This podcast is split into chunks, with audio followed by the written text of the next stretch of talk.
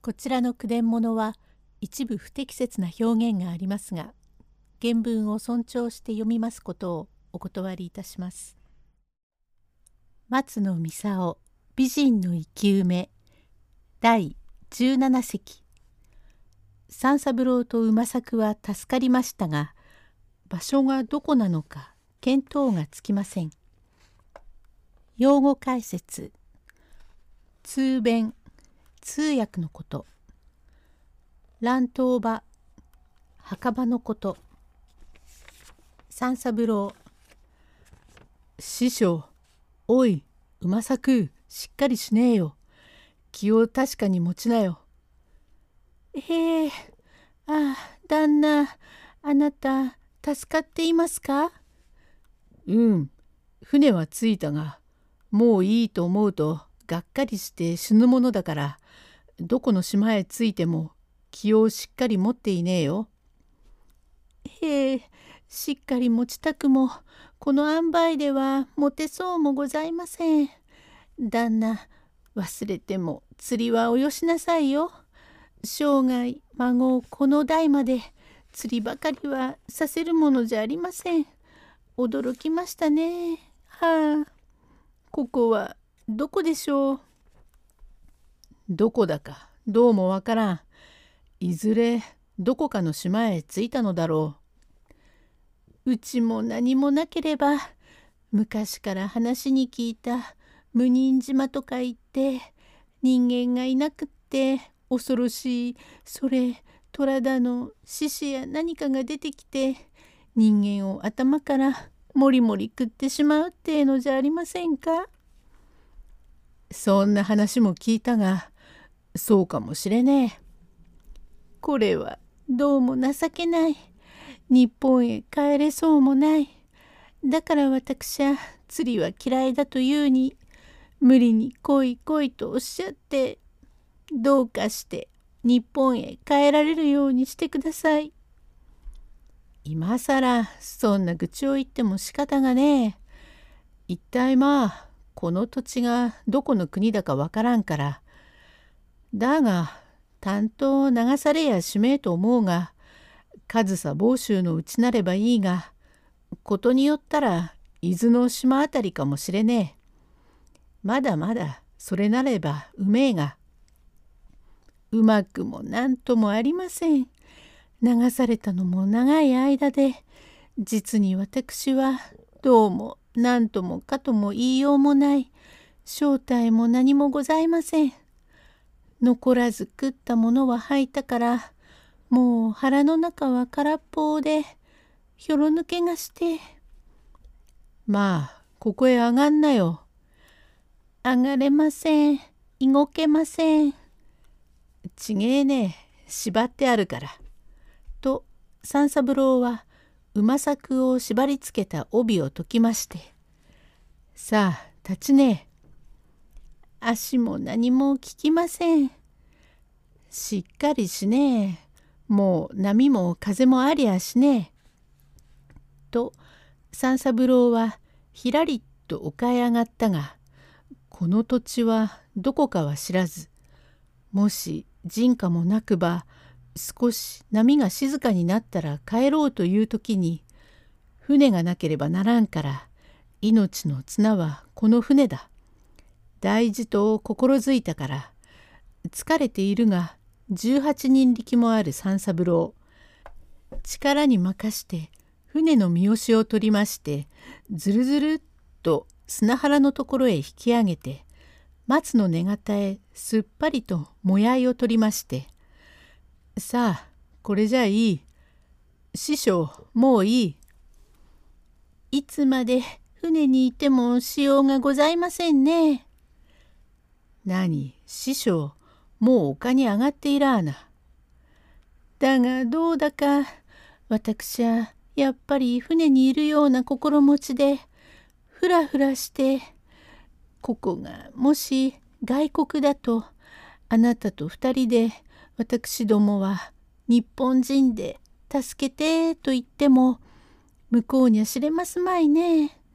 こんなことと知ったら通弁の一人も雇ってくればよかったっけがあなたお金がありますか？金は釣りに来たのだから担当は持ってこない。それでもいくらばかりあります？掛け守りの中に10両ぐらいあるよ。えらいね。どうも私は西浦賀の大崎の旦那にもらったご祝儀を五章大事に紙入れ入れておきましたが船からみんな転がり出て本にしようがねえ。しかしどんな国でも王様がございましょうね。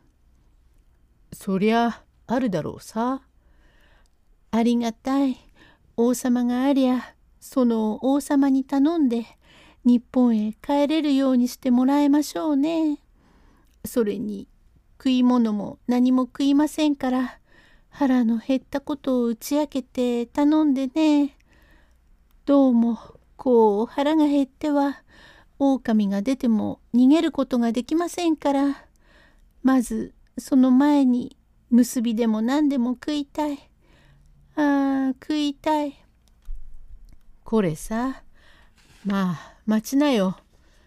まあ何にしろ人里のあるところへ出よう。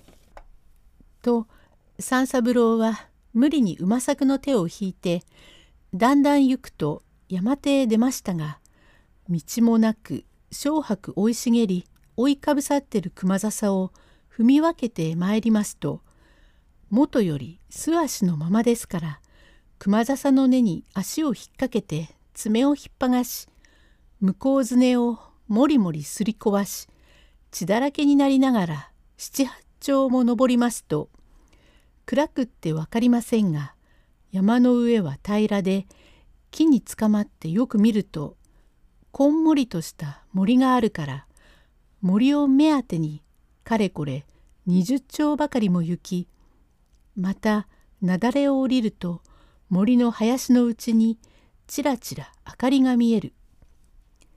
師匠うちがあると見えて明かりが見えるよ。うちでせえありゃ化け物屋敷でも何でもいい。ありがたい。何か食べられましょうか。腹が減っているから何でもいい。早く食いたい。と言いながら参るとこう小さな流れがありまして丸木橋がかかっている。これをようやくに渡ると乱闘場があって元ここにはうちでもありましたかただ礎ばかり残ってあるがその後ろは森で乱闘場について参ると狐格子の暗室用のものがありまして今の明かりはこの暗室の内から差すのでありました。第18席。2人は歩いてるうちに古いお寺に着きました。用語解説。おもり物。お供え物のこと。岩洞携帯用の灯美具三三郎。師匠。これは古寺だぜ馬作いやはやどうも心細うございますなせっかく訪ねてくれば古寺とは情けないなんだか私は死んだような気になりました。待ちなよ。ここに土台石のあるところを見ればもと何でも内があって壊されて引いたのだろう。ご安主様ご安主様ご安主様何がご安心です？少しも安心しないじゃありませんか。安守を問うのだよ。手前どもは宗州東浦賀のものでございますが今日漂流いたしましてようようここまで参ったので決してうさんなものではないから一泊願いとうございますがええもしお留守でございますか？おいおい師匠少しも答えがねえから誰もいねえのだろう。心細うございますね。誰もいないところへ来て上がるとニューと何か出でもすると驚きますね。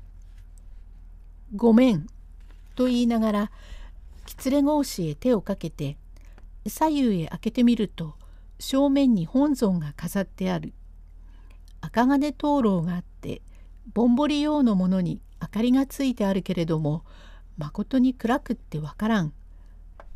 師匠まあ板畳のところまで上がんなよ。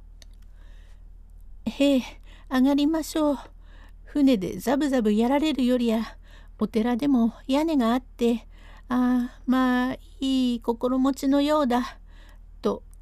事物に向かいまして暗くって分かりませんが如来様か観音様かどなた様かは存じませんが手前は日本の大阪町のもので宇手馬作と申すもので釣りに出ましてこの国へ流されたものでご利益をもちまして日本へお返しを願います。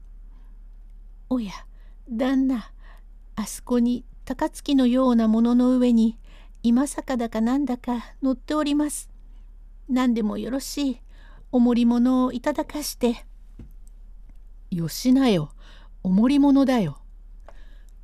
おもり物でも何でも少しの間願います。返せばようございましょう。今お供物をいただきます。その代わり日本へ帰れば一つを十にしてお返し申しますからちょうだい。よしなよ。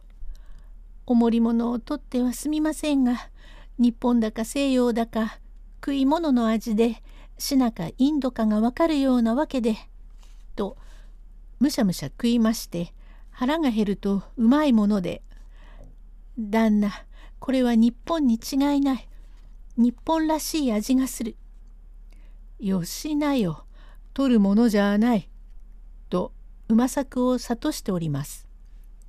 とそのうちに足音がしますから三三郎は格子の隙から見ると先へ朝衣を着た坊主が一人に根看板に真鍮巻きの木刀を刺した中元亭の男が四尺四方もある大きな早桶を担いで後から岩洞を照らしました侍が一人つきまして頭巾目深にして目ばかり出して様子は分かりませんがごたごた入ってきました。三三郎はとんだことをしたと思って「師匠ここへ降りな。いけねえことをしたな。どこかの弔いがあっておもり物をちゃんと備えてあったにおめえが食ってしまって咎められては申し訳がねえ。弔いが来たら旦那小わ飯かまんじゅうだろう。なんぞお手伝いをしましょうか。意地の汚いことを言いなさんな。あっちへ行っていよう。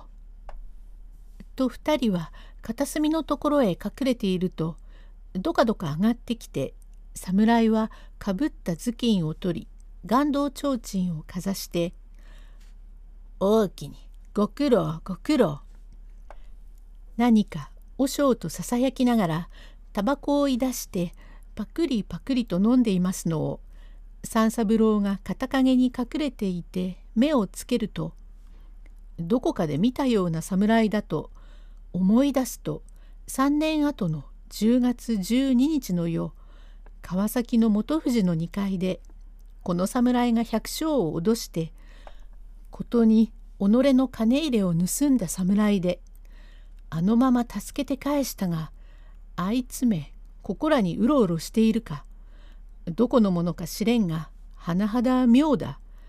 とくと様子を見ようとなお姿を隠しておりますとまた中間どもとこそこそささやきましてポンと畳を2畳上げて根田板を剥がして中間亭の者が飛び降りて石蓋を払ってそのうちへかの大いなる棺桶をずっと入れて元のように石蓋をまだらに置いて根田を払って畳を敷いてさあこれでいいと坊主もお経もあげずによったりもずっと出かけました。第19席へ続く